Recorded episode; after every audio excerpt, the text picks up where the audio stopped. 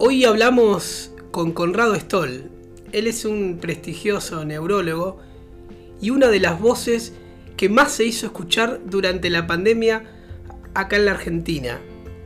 Y también en el mundo, porque fue el primer médico que contradijo la OMS, a la Organización Mundial de la Salud, en que el uso del tapabocas debería ser obligatorio. Hablamos con él sobre políticas públicas y el rol que está teniendo el país en esta pandemia. Te invito a escucharlo. Hoy 10 minutos con Conrado Stoll.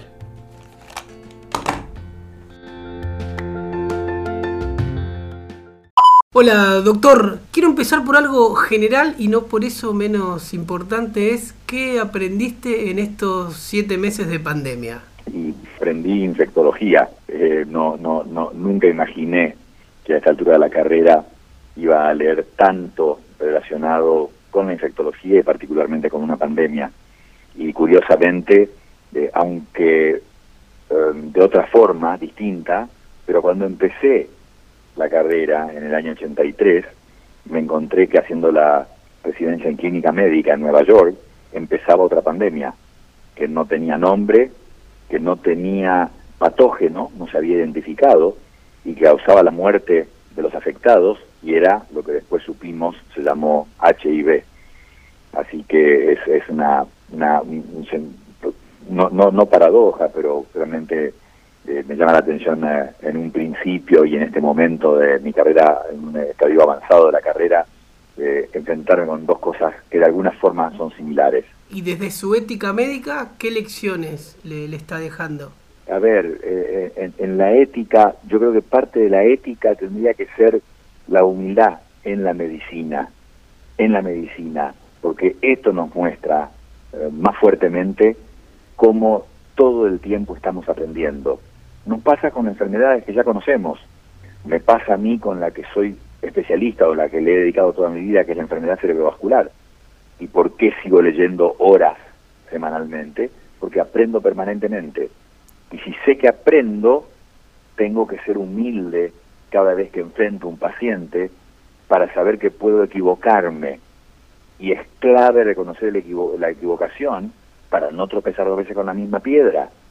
Y es muy interesante que en esa formación, donde tuve profesores que son muy reconocidos mundialmente, una característica que fue común a todos eh, eran humildes si bien publicaban en las revistas más importantes, daban conferencias en los, en los congresos más reconocidos, y son personas de prestigio mundial, pero todos eran humildes. Así que eh, eh, creo que eso es parte de la ética, porque nos ayuda a ser mejores eh, y a hacer mejor esta tarea o la, la tarea con la que uno se ha comprometido. No estoy seguro si la pandemia o la cuarentena nos ha puesto cara a cara a todos con dilemas éticos muy complejos y que todo el tiempo nos está enfrentando. ¿Es posible saber cuál es el país que mejor está haciendo las cosas? También buena la pregunta porque uno ve cómo adentro de un país hay lugares que, que lo han manejado bien y, en otros sectores del mismo país con las mismas reglas, con la misma población, con la misma cultura, eh, muy mal. Eh, entonces, eh, eso habla de la complejidad del virus, porque no creo que esas diferencias eh, dependan exclusivamente de, que una región realmente supo hacerlo perfecto dentro de ese país que tuvo dos versiones distintas. Ahora, dicho eso, en lo que quería destacar que este virus tiene un comportamiento tan, tan, tan complejo, enseñándonos todos los días cosas muy importantes, no sutiles, Dicho eso, creo que Oriente es un ejemplo. Cuando uno ve que en Corea del Sur ha habido 400 muertes, en Tailandia creo que no llegan a 60, eh, y lo mismo en otros países de Oriente, cuando fueron los primeros, o sea, los que menos tiempo tuvieron para adaptarse, pero ¿qué pasó? Lo estaban esperando. Esa es la verdad. Más allá de esta cosa cultural que se dice de la máscara, lo cual es cierta, de la distancia en que el respeto y las formas de interacción entre las personas es menos de contacto que entre nosotros, es verdad, pero estaban preparados para una pandemia. Y la paradoja más increíble es que ¿quién los había preparado? Estados Unidos. El CDC, el Centro para el Control de Enfermedades, durante años ha formado personas en Vietnam, en Tailandia, en Japón, en Corea, en China mismo y de hecho en Taiwán. Y de hecho en esos países los Centros para Control de Enfermedades, ¿cómo se llaman? CDC. Pero el CDC de Tailandia, el CDC de Taiwán, etcétera. Entonces, el propio Estados Unidos, que no pudo manejar la pandemia en su país, había entrenado investigadores en esos países para estar preparados para un virus inesperado.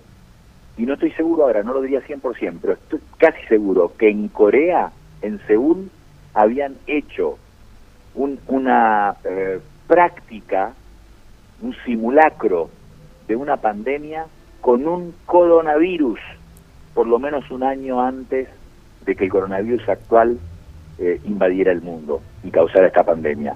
Así que sí, definitivamente los países orientales homogéneamente perfectos y después tenemos otros ejemplos como Alemania, Nueva Zelanda, los países nórdicos, Islandia, que por su disciplina, su tecnología, su capacidad de adaptación la manejaron muy bien. Bien, vos sos neurólogo y ¿por qué fue que un día empezaste a difundir y a difundir cada vez más y tu voz es una de las más respetadas para hablar de, coronavirus, de la pandemia, aunque me imagino que también uno cuando se expone recibe muchas críticas. Eh, eh, también es, una buena, muy buena pregunta. Primero, soy médico y con formación en clínica médica, como comenté antes, y orgulloso de haberla hecho en Estados Unidos, que creo que fue excelente esa formación.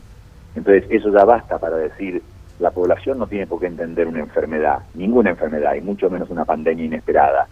Entonces, cualquier voz científica, y de hecho muchos científicos han hablado, muchos que ni siquiera eran médicos, que se dedicaban a áreas de la, de la medicina y de la, ciencia sin ser médicos. Así que no tendría que ser tan sorprendente, por un lado. Por otro lado, sí, realmente me fui involucrando, y fue un poco involuntario, pero ahora en esta charla llego, quizás he pasado las 400 entrevistas, uno, uno se va envolviendo, comprometiendo, uno siente que mucha gente la ayuda y lo sigue haciendo eh, eh, con sentimientos encontrados. Debo dejarlo porque mi tarea, mi trabajo es un volumen enorme y esto me saca mucho tiempo.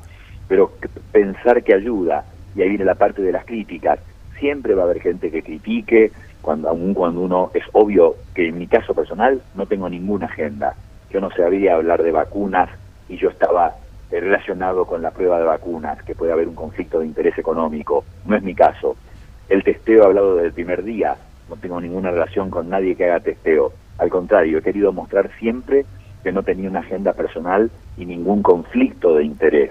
Pero las críticas siempre van a ocurrir, ahora puedo decir en la calle y por escrito ha sido mucho más los agradecimientos. Y por último, quizás también el país tiene que reflexionar.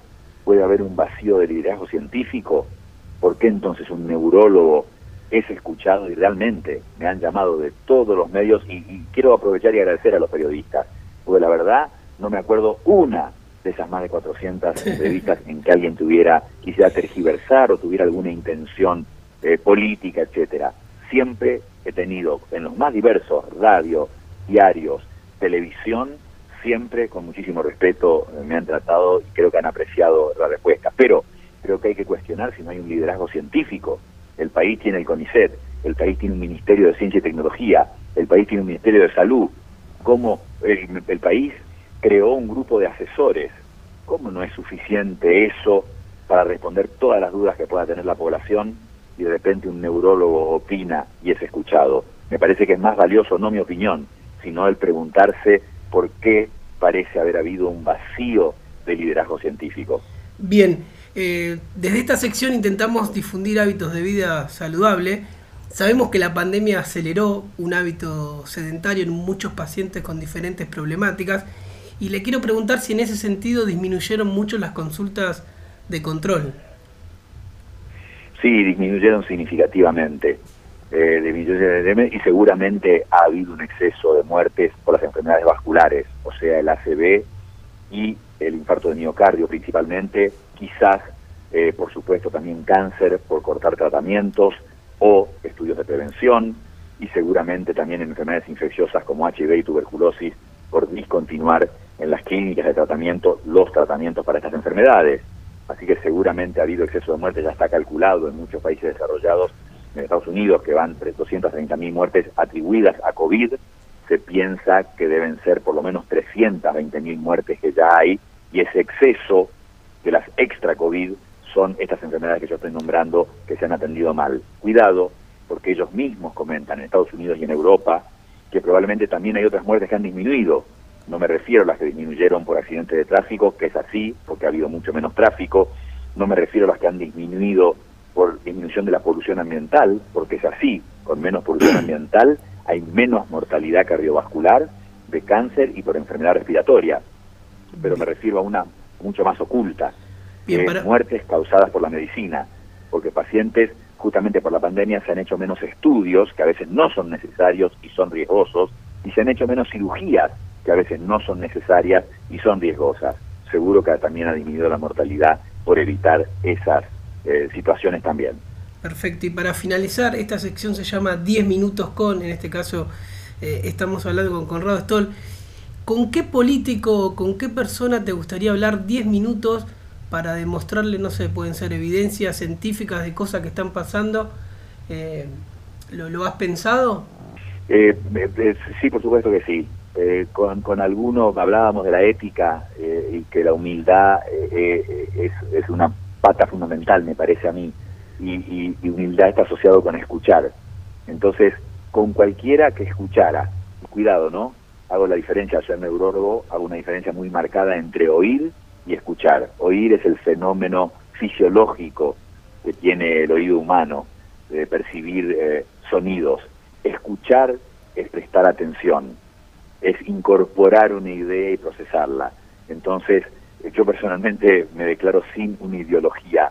Ideología llamo a una idea fuerte que lo guían a uno. Tengo mis ideas, por supuesto, pero no tengo una inclinación fuerte ideológica. Al contrario, creo que eso hace mucho daño y es lo que ha pasado en alguno de esos liderazgos científicos de los que yo hablaba en Argentina.